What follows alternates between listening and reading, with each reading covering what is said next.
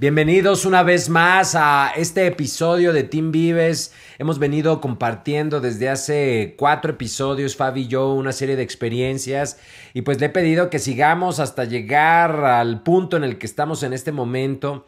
Y bueno, pues lo que platicábamos la vez anterior en esta experiencia en el viaje del maestro, en donde concluye algo de, de, de dolor, concluye en una experiencia hermosa, pues nos permite crecer y, recuperarnos, recuperarnos.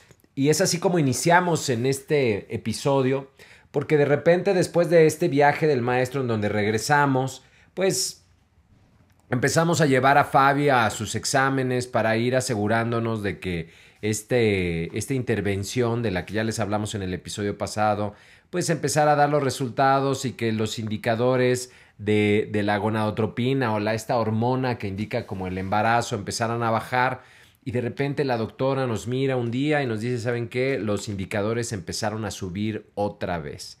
Así que los derivamos a oncología.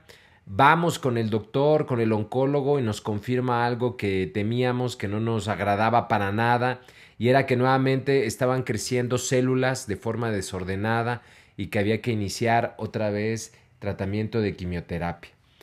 De alguna manera, pues eso fue pues un, una noticia que no deseábamos, que no esperábamos y bueno, pues creo que en mi caso, de alguna manera, como era algo que ya habíamos vivido anteriormente, que habíamos logrado que la dieran de alta después de unos meses, dijimos, bueno, pues no, no nos gusta o a mí no me gusta, pero sé que, que, va a estar adelante, tengo la certeza absoluta de que ella va a estar perfectamente bien y así es como yo en lo personal recibo esa noticia. ¿Cómo, lo, cómo la recibiste tú, Fabi? Pues para mí era volver a empezar, o sea, por mi mente sí pasaban pensamientos de otra vez y por qué otra vez y otra vez las células, aunque ya tenía un antecedente y sabía lo que pasaba, no me dio tanto miedo como la primera vez. Pero en esta ocasión, pues sí, o sea, no era algo que yo esperaba. Yo creía que por ser algo diferente o un embarazo diferente, pues ya no iba a suceder pero algo sucedió en el organismo que lo detonó para que volviera a suceder por el embarazo. Sí, y bueno, pues ya cuando nos dan esta noticia empezamos con las primeras quimios y en estas primeras quimios pues empieza a descender los niveles, estos niveles que cada semana estábamos checando y que deseábamos que bajara y yo podría decirte que incluso caí en una cierta zona de confort, decir, bueno, es un camino ya andado, sé que va a estar bien, otra vez una serie de ocho quimioterapias y yo creo que ya va a estar bien. Y la sorpresa es que como por ahí de la segunda nos damos cuenta de que aún con quimioterapia seguía subiendo los niveles y el doctor pues nos da la noticia, dice, ¿saben qué? Pues necesitamos cambiar el tratamiento, esta quimio no está funcionando, necesitamos ir a una quimio más fuerte. Y la primera pregunta de Fabi, al igual que, que la mía, fue, bueno, ¿y, cuáles, son, los efectos secundarios, las consecuencias? Y pues nos dice, bueno, pues esta es más fuerte, entonces todas las células en crecimiento van a dejar de crecer y entre ellas la del cabello. Entonces se le da la noticia. En ese momento, justo unos días antes de que había iniciado esa quimioterapia, ella había tenido una sesión de fotos, porque parte de la inspiración de esa eh, primera etapa fue el haber creado un grupo de mujeres para apoyo a mujeres que se llama Mariam, que ya creó Fabi. Y se, y se tomó la decisión, o ellas tomaron las decisiones, las mujeres que lo integran, de tomar una serie de fotos. Entonces se acaba de tomar unas fotos eh, con fotógrafo profesional, con su cabello larguísimo, eh, donde luce espectacular, como realmente como modelo. Y pues con la noticia, pues fue realmente fuerte, ¿no? Fuerte eh, para, para los dos. Una, iniciar y dos, pues que ahora las, las quimios iban a tener un efecto diferente, ¿no? ¿Y cómo fue esto para ti, Fabi? Sí, pues justo eh, el Mariam se el objetivo es poder ayudar a muchas mujeres con distintas terapias alternativas, ¿no? Que cada una de las mujeres que conforman Mariam apoya y entonces necesitamos darnos a conocer. Eh, yo estaba dudando en hacerme la sesión de fotos porque evidentemente tenía quimio, pero al mismo tiempo sí quería hacerlo, pero no quería hacerlo, entonces no sabía si era el momento de iniciar el movimiento o no, pero en ese momento decidí sí hacer, iniciar el movimiento porque decía, ¿cuántas veces estamos esperando a que las cosas estén bien para poder iniciar algo. ¿Cuántas veces estamos esperando para que las cosas sucedan y no y, y me quedo esperando y a veces no suceden y, y ni pasan ni dejo que pasen. Entonces, en eh, para mí esa sesión fue que además ni siquiera he subido las fotos de esa sesión, ¿no? O sea, las fotos de esa sesión Solamente he subido como una o dos, pero las otras las dejé ahí y fue algo también muy simbólico, ¿no? O sea, poder sentarme con, e, con todas ellas, jugar, estar en el departamento de Mariana, eh, poder sentirme este, segura, poder sentirme femenina, poder sentirme, o sea, con los cambios de looks, con, o sea, fue una sesión muy linda, muy, muy linda. Entonces, eh, y ahora, ¿no? O sea, lo pienso y lo veo como desde atrás y digo, a la siguiente semana, todo eso iba a cambiar, ¿no? Todo, eso, iba a cambiar. Eso iba a cambiar. Yo quiero retomar un poco esto que dices porque tienes razón, a veces queremos esperar el momento perfecto para iniciar un, un, emprendimiento, una relación, para empezar a estudiar, para iniciar algo que cambie nuestra vida y estamos esperando el momento perfecto. Y la, el mensaje es, el momento perfecto es ahora, con todo, en medio de las circunstancias en las que te encuentres, con todo y todo, el momento perfecto es ahora, siempre es ahora el momento perfecto para iniciar lo que tú desees, para iniciar un cambio, una transformación, nuevos estudios, una nueva relación, un viaje, una empresa, un cambio de trabajo, siempre es el momento perfecto, porque podrías decir, bueno, pues en medio de quimioterapias, de que no están, de que nos dan la noticia de que las quimioterapias anteriores no están funcionando ahora, pues tú dirías, bueno, pues me voy a enfocar al 100% en, en la salud y dejar todo para cuando sea perfecto. Pues el momento perfecto era ahí y por eso es que pues yo admiro que Fabi haya tomado la decisión de sí iniciar con Mariam, de sí iniciar con esta sesión fotográfica y, bueno, pues empezaron estas quimios más fuertes. Y los primeros efectos se dejaron de ver como por ahí de la segunda, ¿no? No la verdad no, no, no sé cuántas pasaron, pero, pero ya cuando el cabello se me empezó a caer, o sea, sí recuerdo el día, no sé cuántas habían pasado, pero pues obviamente nosotros seguíamos haciendo nuestra vida normal, ¿no? O sea, me daban quimios y eso, pero seguíamos trabajando. Entonces, me acuerdo perfecto esa vez que es una sensación horrible. O sea, yo me agarraba el cabello y me lo... O sea, como si solamente me pasara las manos entre el cabello y en eso se caían mechones, ¿no? y se caían mechones y se caían... Me cepillaba el cabello y se caían otro tanto de mechones. Me bañaba y se caía el cabello, ¿no? O sea, nunca me había dado cuenta que tenía tanto cabello. Nunca. Entonces, este eh, es una sensación de pérdida, es una sensación donde es indescriptible, o sea, no, creo que nunca antes yo la había sentido, pero además estar viendo de forma constante cómo se caía el cabello y no se me cayeron por cachos, sino se me caía como si fuera perdida, pero era mucha, era excesiva. Entonces, para mí fue complicado porque yo durante mucho tiempo le había dedicado mucho tiempo al cabello. O sea, yo quería que mi cabello creciera, yo quería que mi cabello estuviera, ¿no? Había un culto, de cierto culto al... Ajá, al cabello, ¿no? Y siempre tenerlo arreglado, o sea, el día que fuera. Eh, y de repente también eso se estaba cayendo. Yo recuerdo que perfecto hice una oración, ¿no? Y yo le decía a Dios, o sea, me está doliendo, me duele mucho, pero si también esto te tengo que entregar, pues también te lo entrego. Tú sabes por qué lo estás haciendo, aún cuando no lo quiero hacer. O sea, aún cuando no quiero que esto pase, aún cuando va en contra de todas las fuerzas de mi voluntad, pues de alguna forma u otra creo que Dios sabe lo que necesitamos vivir y por qué estaba pasando. Entonces, incluso le entregué el enojo, la tristeza y la frustración de lo que estaba sintiendo en ese momento, ¿no? Y entonces Alex me decía, vamos a que ya te cortes el cabello y yo seguía en resistencia. O sea, mi resistencia después de ese día que yo sentí que se me estaba cayendo, pues era de qué forma lo voy a solucionar. O me voy a poner paliacates, o me voy a eh, poner peluca, o me voy a cortar el cabello. O, o sea, no sabía yo, tenía, que, tenía yo que tener claro cómo se iba a solucionar. Entonces, al día siguiente voy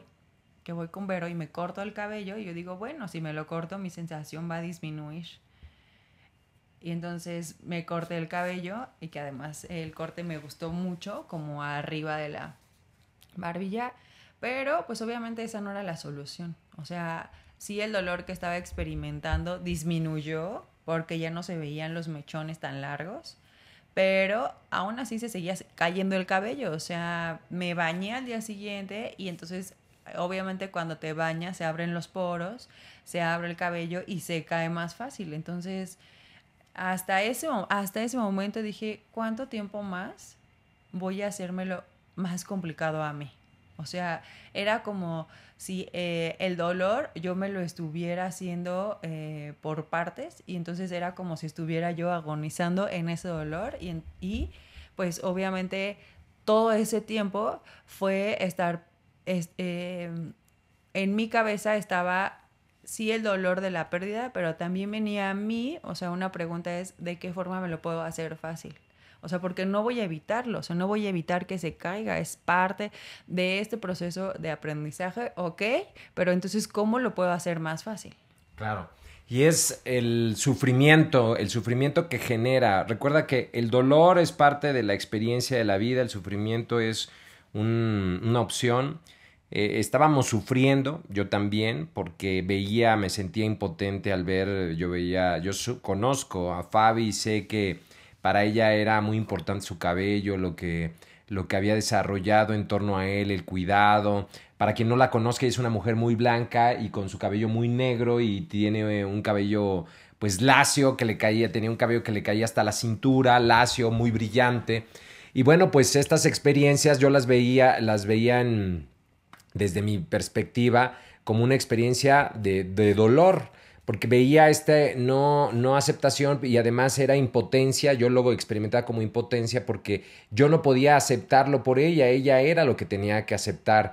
Y me viene a la mente las tantas veces que experiencias, las que sean, se presentan a nuestra vida desde que llega una persona que no deseas o que en, a la vida de un familiar tuyo llega una persona que no deseas o una experiencia que no deseas o un jefe que no deseas o un trance económico que no deseas y lo que genera el sufrimiento es la resistencia a eso.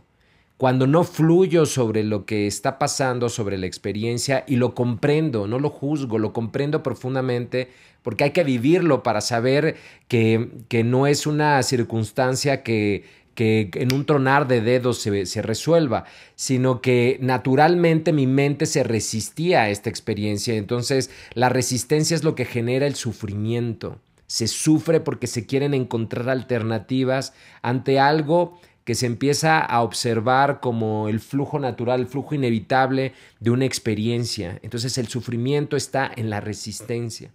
Cuando empieza a venir la aceptación profunda es cuando viene la paz.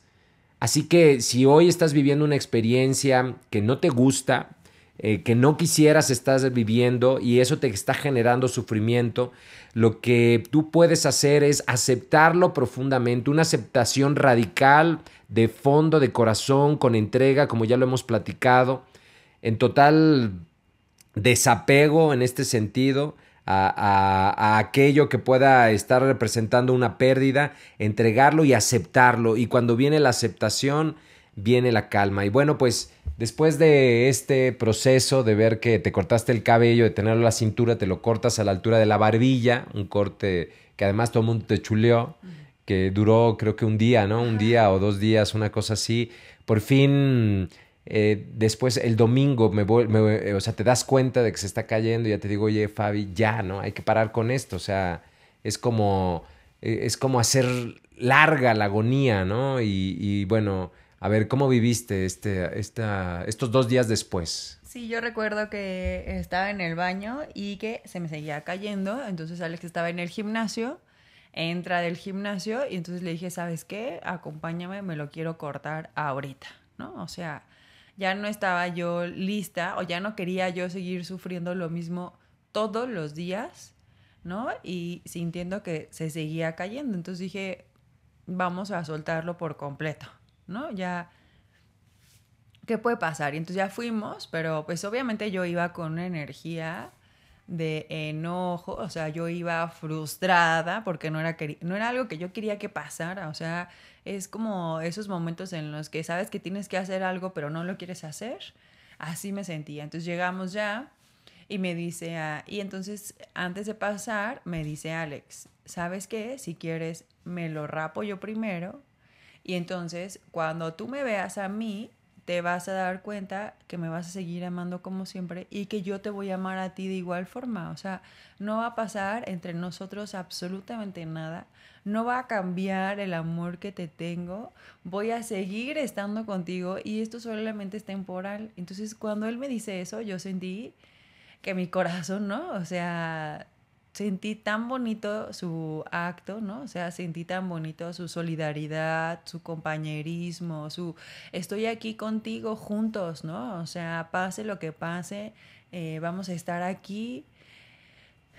Y al mismo tiempo yo no quería que lo hiciera, ¿no? Porque decía, pues no es necesario, o sea, él ni siquiera estaba viviendo un proceso así, como porque lo quiere hacer. Entonces él me dijo que lo quería hacer, ¿no? Me dice, no, no me importa, o sea, yo lo quiero hacer y quiero que veas cómo me lo hacen a mí. Entonces ya él pasa primero, se rapa, ¿no? Yo ahí en ese momento quiero decirte que pues iba yo súper seguro, pero sí tuve un instante de titubeo porque pues, mm, estoy tan acostumbrado que jamás había pensado en, en bueno, alguna vez de, de, adolescente pensé en raparme, pero no, no, lo había hecho y pues fue algo que, que sentí una emoción instantánea que casi desaparece en donde me sentí titubeante, sentí como un cierto nerviosismo y también me di cuenta cuando terminó de raparme la, la, señorita, me di cuenta de que tenía una duda y que la descubrí hasta que me raparon y esa duda era si yo iba a seguir siendo yo. Sé que puede sonar absurdo y más que me dedico a, al desarrollo del potencial humano, pero eso pasó en mi mente. O sea, cuando ya terminó de raparme y me vi rapado tan diferente, dije, sigo siendo yo. O sea, eso fue lo primero que, que dije. Entonces me di cuenta de que dentro de ese eh, eh, suspiro como de nervios estaba la duda de si yo iba a seguir siendo yo detrás de mi cabello. Y me hace reflexionar mucho, sobre todo ahora, porque no hay absolutamente nada en mi, en mi cuerpo que me defina. Lo que me define es la esencia divina que hay en mí, la esencia divina que hay en ti.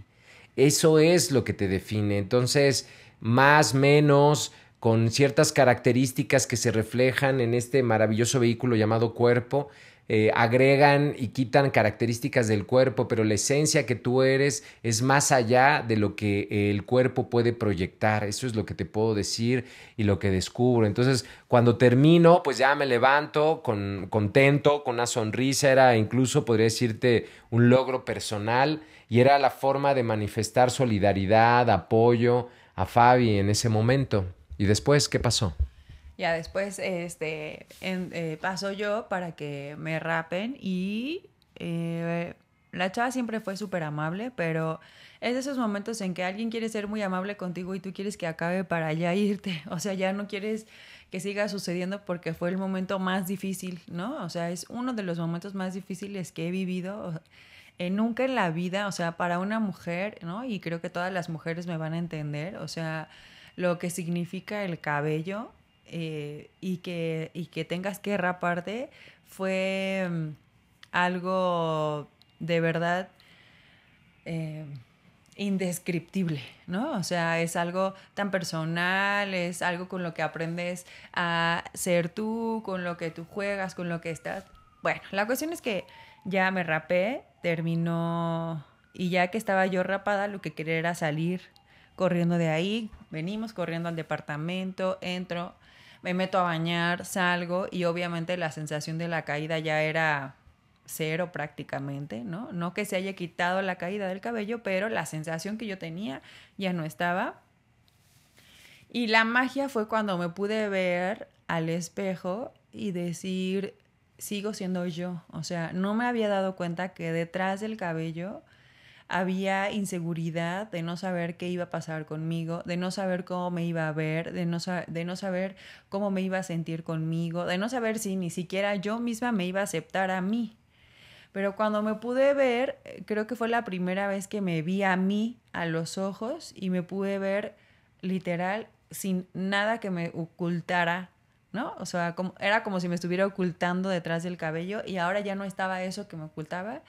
Y me gustó. O sea, me gustó sentir esta sensación de libertad, esta sensación de soltar, esta sensación de aceptarme, o sea, me di cuenta en ese momento que sí, me había atrevido a raparme, o sea, había yo misma vencido un mismo límite que yo me había puesto, o sea, para nosotras es algo completamente, a veces hasta irracional pensar que nos vamos a rapar, pero creo yo que cuando vences ese miedo, estás lista para vencer muchos otros que creías que no eras capaz. Ahí me di cuenta de lo fuerte, ahí me di cuenta de lo capaz que soy de rehacerme ante algo que era muy complicado para mí, de la capacidad que tengo para enfrentar las cosas, ¿no? De la fortaleza y que, y que si hoy esto no me estaba venciendo, pues simplemente me estaban enseñando a ser más fuerte, ¿no? Fue lo que en ese momento sentí.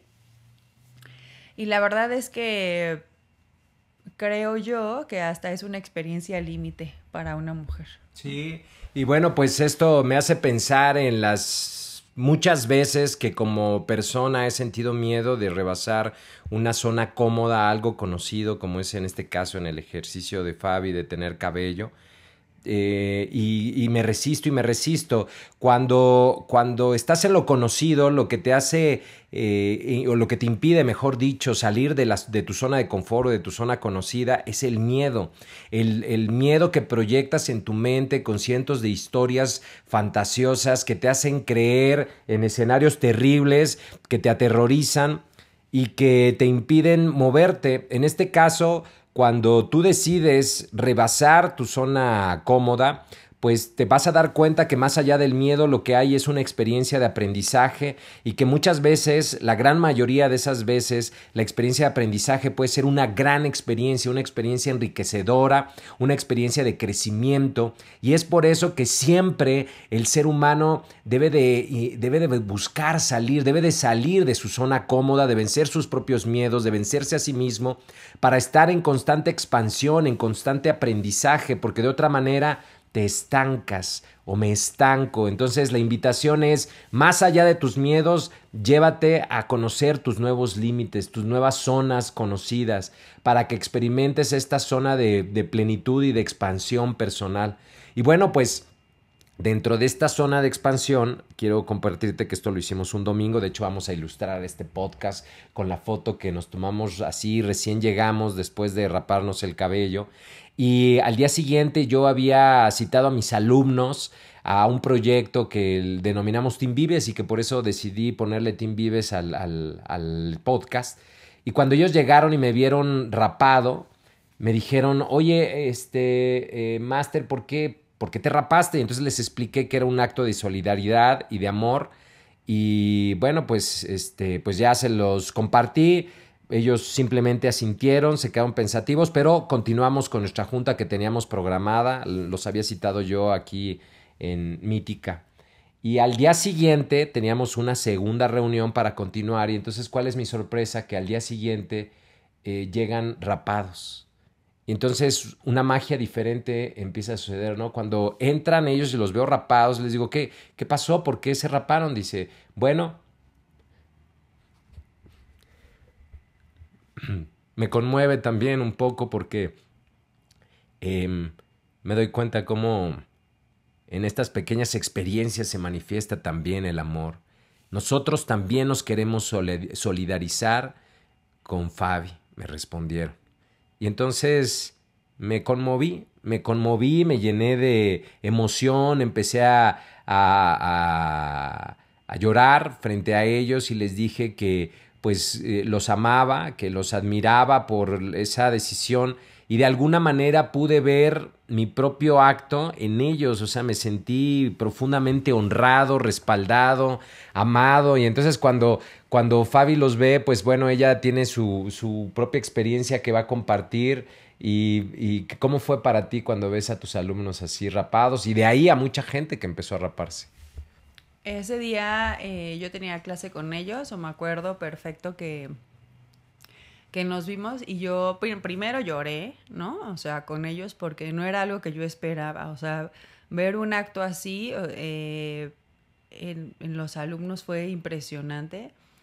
Y después hicimos ese día en la tarde, durante la clase, eh, un sentido, ¿no? O sea, yo les preguntaba, se los agradezco mucho, pero para mí el raparme tuvo un sentido profundo, un sentido donde yo pude crecer como persona, donde yo pude eh, crear eh, y generar otros límites que yo creía que no iba a alcanzar, pero ahora quiero saber cuáles son tus límites, ¿no? ¿Cuáles son esos límites en los cuales y qué significa para ti esto? Porque pues también lo podemos ver como la analogía de volver a empezar, de un inicio, de un cambio de era, de algo nuevo, de renovación.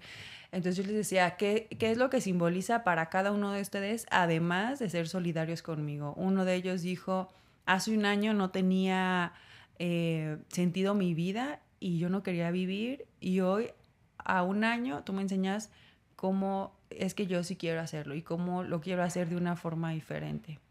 Otro me dijo, tengo miedo, me daba miedo, o sea, yo algo que cuidaba mucho era el cabello, ¿no? O sea, y que yo no me quería rapar y que me dice, pero obviamente el hacerlo me doy cuenta de que puedo vencer esos miedos otro de ellos me sentía, me decía que se sentía solo, ¿no? O sea, que su vida no tenía rumbo, que no sabía a qué dedicarse, que no sabía hacia dónde ir, que eh, incluso a veces hasta dudaba si ese era el camino o no, pero que con ese acto demostraba que el camino en el que estaba era el correcto y que ese era el camino en el que quería seguir.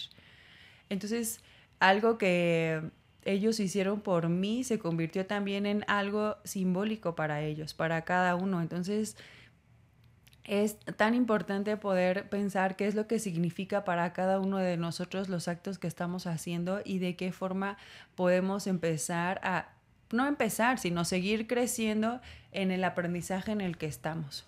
Para todos puede ser el mismo acto, pero para cada uno de nosotros significaban cosas diferentes. ¿no? Estábamos unidos y viviendo en solidaridad todos y al mismo tiempo para cada uno de ellos se representaba de una forma distinta, ¿no? Entonces, em, cuando las personas empezaban a raparse, o sea, cuando me dice mi mamá, me rapé, mi papá se rapó, mi hermana, Emiliano, ¿no? Mi sobrino, eh, como en Las Vegas, Adri, Susi, este, Prisca, Dave, que sigue rapado y que él dice que no va a dejar crecer el cabello hasta que nos den de alta. Eh, Dios se manifestó a través de cada uno de ellos e hizo que cada una de las lágrimas que yo pudiera ver, eh, yo hubiera tenido, hizo que las cambió por sonrisas. O sea, cada uno de ellos fue la manifestación estoy contigo, estoy aquí para ti, hay algo más grande que el dolor que estás entregando. Hay algo más grande que lo que estás dando ahorita y siento que Dios simplemente a través de ellos me dijo, esa es una pruebita de lo que va a pasar una vez que termine todo esto. Entonces, al verlos a ellos, pues mi fe se renovó, agradecí por tenerlos en mi vida, agradezco porque cada uno me ha mostrado su amor, me ha mostrado que Dios ha estado conmigo durante todo este proceso y que solamente esto que estamos viviendo es temporal, que va a terminar y que sé que los aprendizajes van a ser mayores que lo que hemos vivido hasta este momento. Claro, yo también lo veo de esa manera cuando en lugar de entregarme al sufrimiento y cegarme en la tristeza del sufrimiento, me permito ver los milagros que están sucediendo todos los días en el entorno, aún en medio de una circunstancia adversa que no elegí vivir y que estoy afrontando con, de la mejor manera, cuando no, cuando no me enfoco completamente en, conmiseraciones y autocompasiones, entonces puedo ver con mis ojos de amor todos los milagros y manifestaciones de belleza, de amor incondicional que hay en el entorno. Yo también lo interpreté como que el padre decía, mira, mira, Mira el amor que cada experiencia genera, mira que siempre hay una oportunidad de amar, mira que siempre hay una manifestación mía a través de las personas, a través de los actos, a través de los gestos. Así que una vez más, una circunstancia que parecía de sufrimiento, y de dolor se convierte en una experiencia de gozo, de aprendizaje, de amor incondicional. Y es lo que yo te quiero invitar, que si tú estás viviendo una experiencia de dolor, no, no caigas en la autoconmiseración y la autocompasión. Date la oportunidad de ver los milagros que hay en torno a esa experiencia porque siempre, invariablemente, siempre, siempre, siempre los hay. Así que bueno, pues hasta aquí llegamos con este podcast. Quiero agradecer a Fabi, gracias, mi vida. ¿Algo más para despedirte? Eh, Dios está en el momento más oscuro en el que creas que estás viviendo encuentra su manifestación para que eso oscuro empiece a encontrar la luz y se pueda transmutar en el camino. Siempre está ahí, por más difícil que estés viviendo la situación o por más difícil o por mucha tristeza, soledad, angustia o frustración, ahí también está Él. Entonces te invito a que no solamente cuando estés festejando desgracias, también empieza a observarlo en las adversidades que tienes. Cuando estás festejando cosas buenas. Porque justo ahí vienen todas las bendiciones y todas las demostraciones que para mí fueron milagros. Cada uno de ellos fue un milagro para mí el que se mostrara y, y veía a las personas cómo se derrapaban o a, mis personas cercanas o las personas que quiero, ¿no? Que lo hacían y que lo hacían por mostrar solidaridad y decía, no hay forma, ¿no? Dios sigue conmigo, Dios está conmigo y me lo está mostrando a través de las personas que están a mi alrededor y que sobre todo tienen tanto amor para darme. Entonces me sentí bendecida, me sentí arropada, me sentí con mucho cariño, sentí, sentí, eh, nunca había sentido actos de solidaridad como en esa vez. Y si nunca los hubiera sentido, si esto nunca hubiera pasado. Así es, todo sucede por algo totalmente perfecto. Muchísimas gracias por escucharnos. Si crees que a alguien le puede servir esto, por favor compártelo. También mándanos tus opiniones a través de, de, las redes sociales. Alex Gómez Medina, me encuentras en Facebook. Mándame un mensaje, eh, inbox para expresar pues, lo que pienses o lo que hayas reflexionado. Incluso una nota de voz, de repente las podemos incorporar. Te agradezco el que nos hayas escuchado y nos vemos porque esto continúa, todavía no termina. Saludos, saludos a todos. Bye. Chao, bye.